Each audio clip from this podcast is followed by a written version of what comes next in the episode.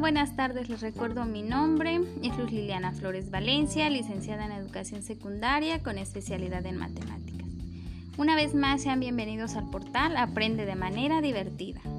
En la sesión anterior tuvimos la oportunidad de analizar el tema de competencias para el uso de los ABA.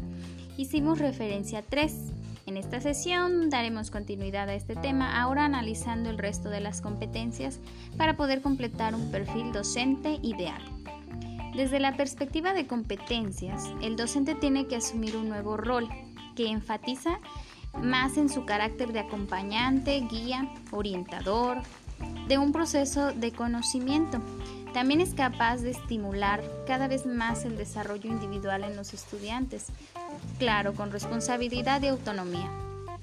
La didáctica está destinada a generar estrategias de acción en el proceso de aprendizaje del estudiante para poder conseguir la autonomía y responsabilidad en la construcción y en la reflexión de su propio aprendizaje. Las competencias pedagógicas. Cuando hablamos de competencias pedagógicas que debe de tener el docente para poder hacer un uso correcto de los ambientes virtuales de aprendizaje, nos referimos a la capacidad de desarrollar todo el proceso de enseñanza y aprendizaje en este tipo de entornos. Los conocimientos didácticos y pedagógicos deben estar relacionados de forma directa con la labor de estos, con la finalidad de que el estudiante sea capaz de integrar los conocimientos, habilidades, valores, actitudes, para poder resolver los problemas de manera innovadora y creativa.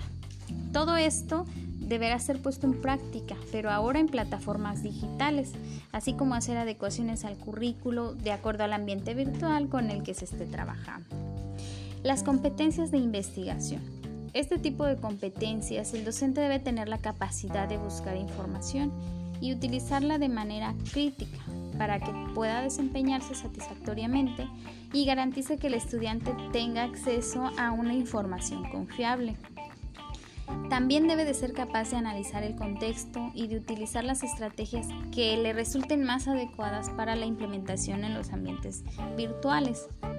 La investigación debe considerarse una función de relevancia que le permitirá al docente mantenerse actualizado. Competencias evaluativas. El docente debe tener un buen manejo de técnicas de evaluación, la cual le va a permitir que se midan las destrezas y el nivel de apropiación de los conocimientos de los alumnos. También se pueden observar por cuenta propia el aprendizaje adquirido por los alumnos. La evaluación ha sido un tema que se ha mantenido a flote por su nivel de complejidad, ya que cada docente tiene que construir sus propias herramientas para poder medir los avances de sus alumnos. Al no hacerse la evaluación como debería, puede llegar a perjudicar al alumno y por lo tanto esto tiene repercusiones a futuro.